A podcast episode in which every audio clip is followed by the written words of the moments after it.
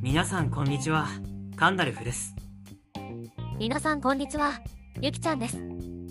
AI でのレベルアッププラスを盛り上げるポッドキャストアイデアル第5回目の放送になります。この番組はパーソナリティのカンダルフとアシスタントのゆきちゃんがノベルアッププラスに掲載された数々の作品をどんどん紹介していく番組です声フォントクラウドで制作しています。そういうわけでゆきちゃん声が元に戻ってるじゃん。どういうこと？女の子に声のこと聞くなんて失礼です。本当のことを言うと最初に使っていたミリアルというキャラクターの声でも喜怒哀楽の表現ができるようになったので元に戻してみました。そういうことか。どっちもいいけどやっぱりちょっとほのぼのしたこっちの声の方がしっくりくる気がするよ褒めたって何にも出ないんだからね。ところでゆきちゃんクリスマスイブだよ。何ですかそれ？美味しいんですか？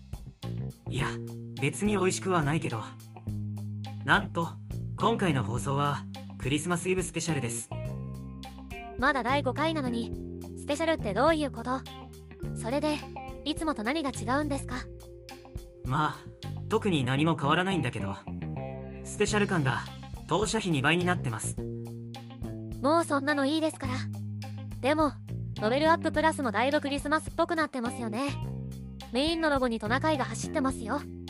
カンダルフさんは何かクリスマスにまつわるエピソードはないんですか？それがさ特に思い出なんか何にもないと思ってたんだけどね。だけど何ですか？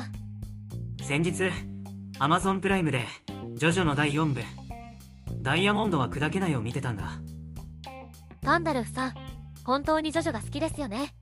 他に見るものないんですか？いやいや最近だったらワールドトリガーも見てるし吸血鬼すぐ死ぬとか大の大冒険とかも見てるよ。ドクターストーンも見てるかな。私もワールドトリガーは大好きです。シュースくんかっこいいですもんね。私は赤鳥ちゃんが推しなんだけどね。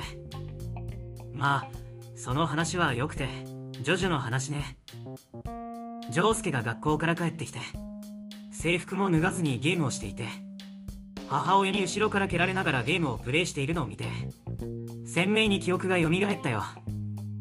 小学生の頃クリスマスにサンタさんがファミコンを買ってくれてね。それはまたえらい古いお話ですね。一緒に買ってくれたソフトはベースボール。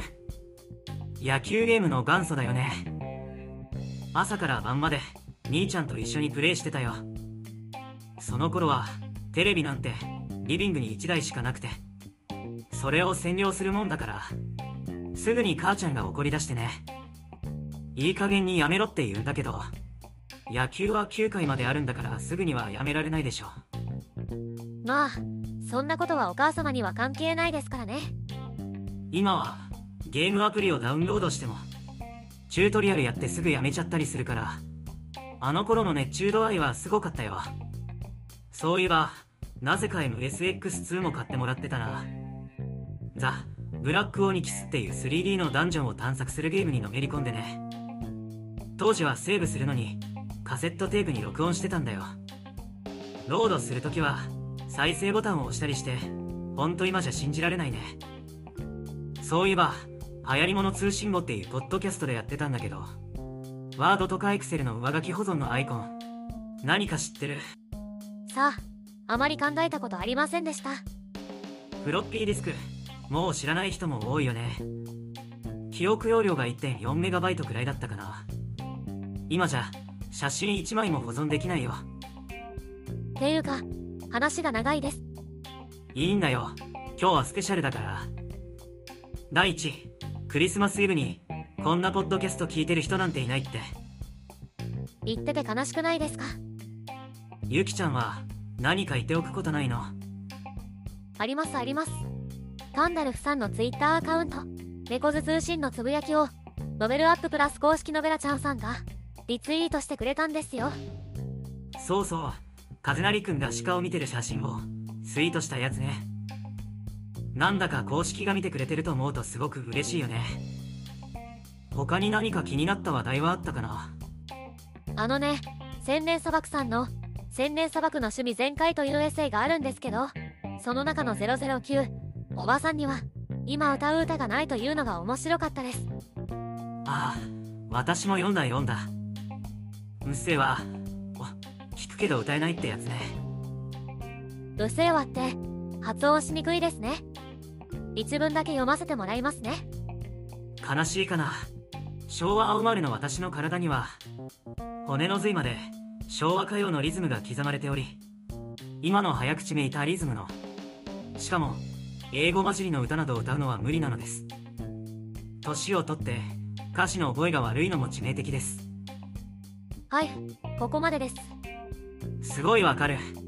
子供と一緒にアニメ見るけどアニメの主題歌をいつも聴いてるのに全く歌えないどころか記憶にも残ってないもん。燃え上がれ燃え上がれとかいけ。いけいけガッチャマンとか一回聞いたら口ずさむことができたのに。今の曲は絶対無理。嫌いじゃないし弾くんだけど覚えられないの。千年砂漠さんも言ってたけど呪術廻戦の開会期間とか絶対無理。お経にしか聞こえないもん。でも子供はカラオケで歌ってるから自分の能力不足なんだろうね。ガンダルフさんはクリスマスソングといえば何ですか？やっぱり山下達郎さんのクリスマスイブかな。もう定番だもんね。冬の歌という意味ではグレーのウィンターゲインも大好き。大雪になると外に出てテルみたいに歌いたくなるよ。風邪ひくからやめた方がいいですよ。もう年なんだし。もう一ついいかな。いいですよ別に。スペシャルなんでしょ。あのねネットですごく気になる話題を見つけたんだけど。見出しだけ読んでもらっていいかな？わかりました。いきますよ。実験室内で培養した人の耳脳にゲームをプレイさせることに成功。AI よりも早い。わずか5分で習得。はい。ここまでです。記事をあんまりそのまま読むと怒られそうだからやめとくけど。なんとシャーレで培養した人間の脳細胞に卓球ゲームをプレイさせることに成功したんだって。光に反応したり脳波を検出できたりしているらしいよ。AI とこの培養された脳細胞はどうやって区別するんですかね。それとも同じ人工知能なのかな。論文の筆頭著者の人が脳細胞をあれと表現していますがその細胞は生命なのかどうかもすごく気になるよね。みんな興味あるでしょ。記事のリンクは後書きの方に貼っておくので興味がある方がいたらぜひコラムで取り上げてみてください。さあさあいい加減にそろそろ次に行きますよ。それじゃあそろそろ本編に行こうか。はいよろしくお願いします。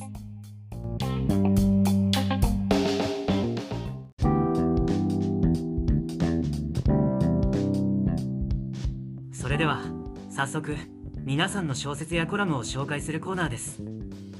今回は先ほどエッセイを紹介した千年砂漠さんの作品を紹介させていただきます。作品名は早春のひまわり分類は現代青春ドラマで22話の長編です。まずは作品紹介を読ませていただきますね。中学3年生の高野美咲は父の不倫とそれを苦に自殺を図った母に悩み精神的に荒れて通っていた中学校で友人との喧嘩による騒ぎを起こし受験まであと3ヶ月に迫った1月に隣町に住むおばの家に引き取られ転校した。その中学で美咲は篠原太陽という同じクラスの少し不思議な男子と出会う彼は誰かがいるところでは美咲に話しかけてこなかったが何かと助けてくれ。美咲は好意以上の思いを抱いた。あ彼には好きな子がいる。彼自身の口から聞き思いを告げられないでいた。自分ではどうしようもない。家庭の不安についた多感な少女に起こるファンタジー。はいここまでです。不倫自殺転校とものすごく重いテーマが並んでいます。私には同年代の難しい年頃の娘たちがいるのでもう人事とは思えなくてどんどん環境移入させられましたもうね一つ一つのお話がすごくよくできたドラマを見ているような感じ1話は2センチから5センチくらいで短いんだけど、その中で問題が解決されて、ああ、やれやれと思うと、最後に、衝撃の展開が待ち構えていて、次に続くということを繰り返すので、あっという間に読み終わります。とてもテンポがいいので読みやすいんですよねもちろん、みんないろいろ好みがあるだろうけど、私が今までノベルアッププラスで作品を読んだ中で、間違いなくベスト3に入ります。たくさんの話を並行して読んでいると頭がこんがらがってくるんだけど、早春のひまわりは本当に続きが気になってね。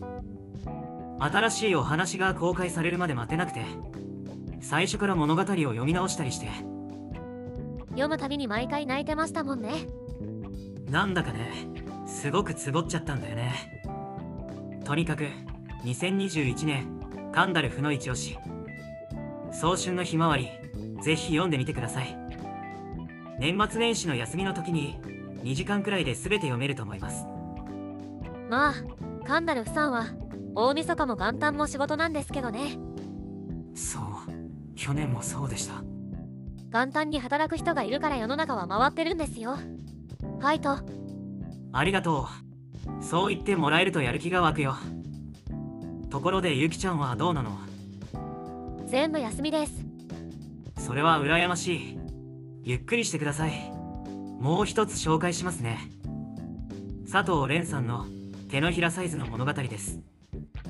分類は SF の探偵集ですねまずは紹介文読みますねツイッターにちょこちょこ上げてる140字の小編小説をこちらにまとめることにしました。100という数字はキリがいいので、そこを目標に。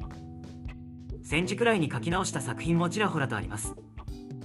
はいここまでです小編小説というのは短い探偵小説であるショートショートよりも短い小説とされているそうです私はショートショートが大好きで自分でも書いているんですがだからこそ140字で物語が書けるというのはもう尊敬を通り越してますね。でもねもちろん私だって挑戦したら書けないことはないと思います。クオリティを別にしたらね。そうクオリティを別にしたら。でもね佐藤蓮さんが本当にすごいのはそれをノベルアッププラスに掲載した分だけでも現在419話も書いていることですもう絶対真似できない。自分のショートショートがアイデア浮かばないなと言っているのが恥ずかしくなるくらい。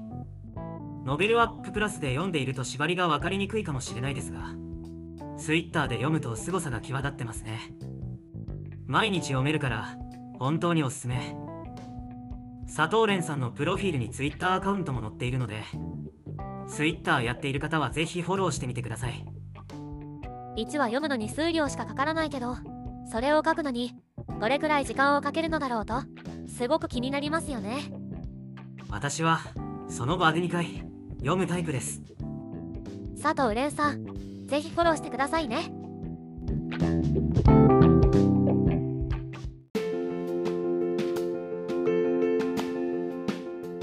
はい次はガンダルフの好きを垂れ流すコーナーです。今回は最初から好きを垂れ流しまくっている気がするのですが。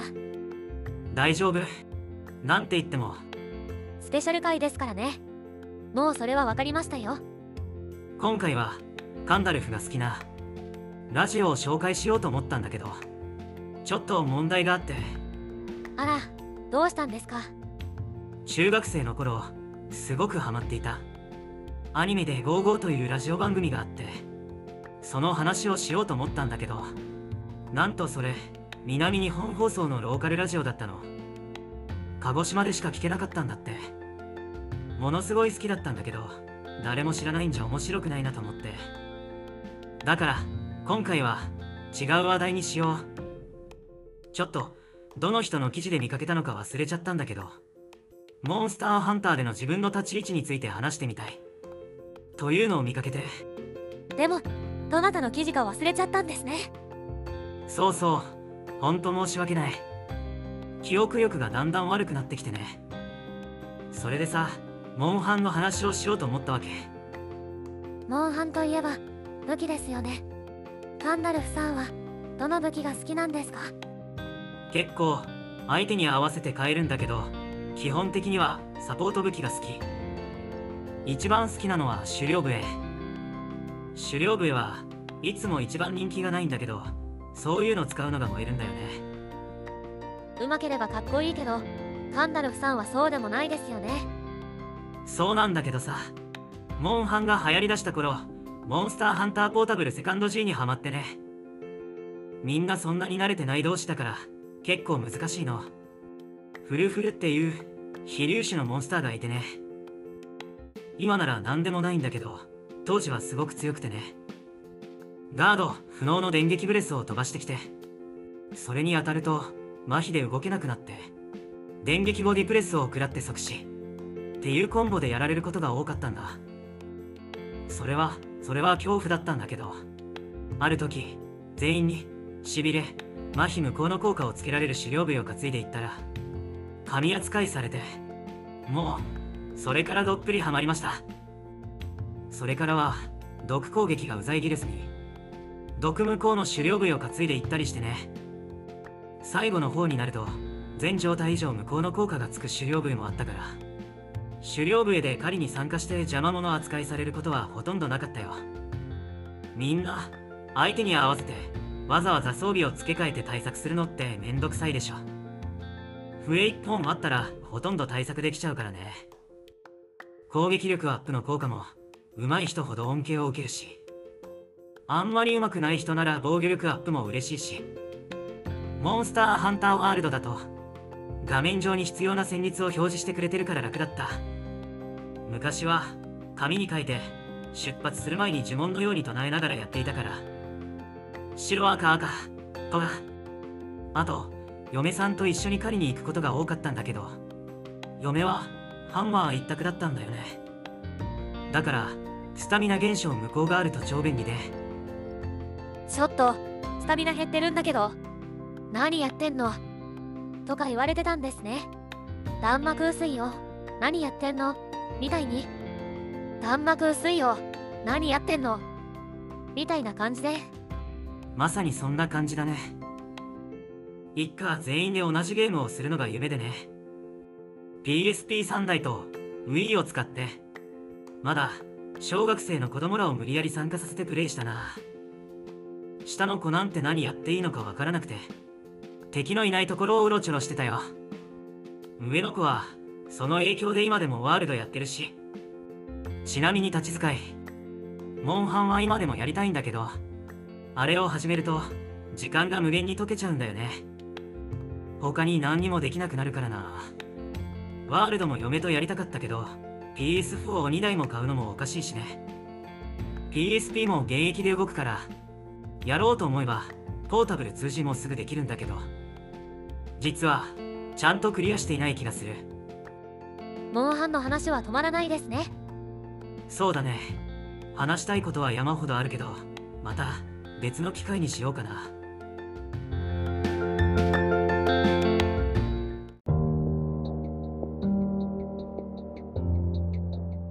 最後にお待ちかねのガンダルフの作品紹介コーナーです。だからクリスマスイブにこんなシュールな番組を聞く人はいないですって。それは聞いてる人に失礼でしょあの人とかあの人とか。そうですね。宣言撤回します。それではカンダルフさんが心待ちにしていた AI による小説朗読シリーズ第4回。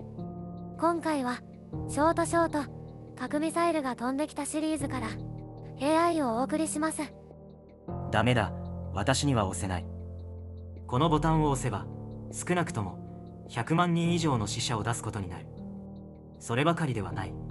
放射能による影響そしてその後降り注ぐ死の灰。とてもそんな決断を下すことはできない。どちらにせよ我が国の運命が変わることはないのだ。後のことは後の世界に任せるしかない。ボタンを押さない決断を下したその直後異変は起こった。館内にある種爽やかな女性の声で機械音声が響き渡る。核ミサイル着弾まで1分を切りました。自動反撃システムが作動します。飛来するミサイルに搭載された核の倍量のミサイルを発射します。私は声を失った。AI による自動反撃システム核の抑止力は撃ったら撃たれるというお互いの了解が前提となっている。しかし人間の心は脆く弱い。自分の意思決定が多くの命を奪い都市を破壊し一つの文明をも終わらせてしまう。誰もがその罪悪感を克服できるとは限らない。私の知らないうちに軍部は自動反撃システムを導入していたのだ。その判断は今となっては正しかったのだろう。使命を全うできなかった私の代わりをしっかりと務めてくれたのだから。少しも躊躇することなく反撃は速やかに行われた。問題は反撃のターゲットが隣国との国境に近かったという点だ。隣国の AI は自国が攻撃されたと判断してそのまた倍の量で反撃を試みたのだ。放たれる核の量は売買ゲームのようにあっという間に膨れ上がりお互いの隣国を次々に巻き込んでいくことになる。各国の AI は少しも躊躇することなくさまざまな方面へありったけの核ミサイルを撃ち続けた。はいというわけでショートショート核ミサイルが飛んできた。第4話 AI でした。この話ってメタルギアソリッドピースウォーカーに影響を受けてるんですよね。そうそう。核ミサイルによる反撃をためらってしまったら何の意味もないだから実際に行って効果を証明してやるみたいな展開でね。いざという時核のボタンなんて押せるかな。押せたとしてもすごく迷うと思うんだ。だから AI に任せればいいじゃんという発想だよね。でも近い将来 AI が人間に近づくほど AI も迷うようになるかもしれませんね。もうそうなったら人間と AI の違いなんてわからなくなるかもしれないね。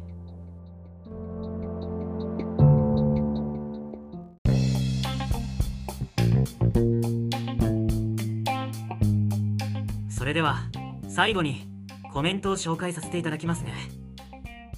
大々と少女さんからです。いつもありがとうございます。ゆゆきちゃん声がハスキーに。はい。ツッコミありがとうございます。さすがですね。今回はまた戻ったけどね。どうなの？ゆきちゃん。女性の声変わりをいじるなんていい大人のすることじゃありませんね。まあまたいつ変わるかもわからないし。しばらくこんな感じでお願いします。続きまして小糸みりんさんです。ご紹介いただきありがとうございます。さつまいもの焼き方ちょっと時間はかかりますがすごく美味しいのでぜひお試しを。2人の掛け合いが面白いですね。また聞かせていただきますね。さつまいもやってみました。めちゃめちゃ美味しかったです。しっとりとしてさつまいものうまみを200%引き出してる感じ。キッチンペーパーとアルミホイルで包んでいるので少々時間が前後しても失敗も少なさそうです。貴重な情報ありがとうございました。興味ある人のために今回もさつまいもの焼き方のリンク貼っておきますね。次はマシュマロさんです。すべて既読にするをやっちゃってのたうち回る悲しみに身に覚えがありすぎてどうにかしたいですよね。私もしょっちゅうやってます。続けて川の果てさんです。間違えてまとめて記録をしたユーザーの惨劇というタイトルでホラー作品になりそうですもう本当にあのボタンなんとかしてほしい。週1回は必ずやってます。家にお知らせする手段としてみんなでホラー作品書くのもいいかもしれませんね。そして土佐谷 GA さんです。栗本薫さんをご紹介していただいて感激しました。あとマイケルさんも本当に嬉しいです。グリーンサーガは日本で数少ないファンタジーの世界観での SF 小説でもあります。また語ってくださいね。楽しみにしてます。続けてジュンホンさんです。ロボコさんのみならず NAO そしてコメントのご紹介ありがとうございます。グイーンサーガ高校の図書館に置いてあって毎日1冊時には2冊と読んだものです。魔界水湖伝も好きでしたね。本当に栗本先生の描写力はすごかった。皆さんも部員サーが読んでたんですねまだ読んでますか？続きを読もうかどうか迷ってて。でも読むならまた最初からか。今度は電子書籍かな。魔界水湖伝は手を出していません。いつかは読んでみたいリストに入れてあります。続いて、宮古マーリンさん。メルドリップは試したことないですね。マニアック？フレンチプレスが早くて楽で YouTube はやめてしまうんですね。何か別のところで聞けるようにしておきます。フレンチプレスはおしゃれですね。私は普段は機械でガーと入れることが多いのですが、秋っぽいのでいろんな方法で楽しんでます。言う、チューブはやめようと思っていたんですが、意外と言う、チューブはの人がいるみたいで、もう少し様子を見ようかなと思っているところです。媒体は多い方がいいですからね。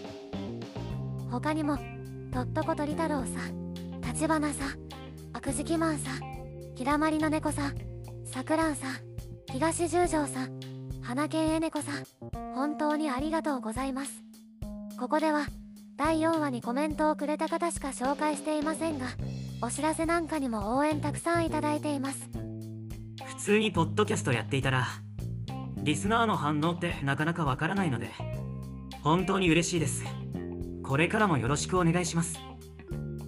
さあ、それでは、今回の放送はこれくらいにしたいと思います。紹介させていただいた作品は素晴らしいものばかりですので、ブックマークやフォローを忘れないでくださいね。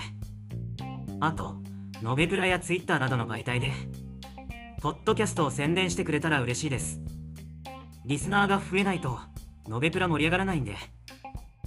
この番組愛であるでは番組の感想やコメントなどもお待ちしていますノベルアッププラスでのコメントはもちろん Twitter でも OK ですこの番組では、カンダルフが気になった作品を、勝手に紹介していますが、作者様に了解を取っているわけではありません。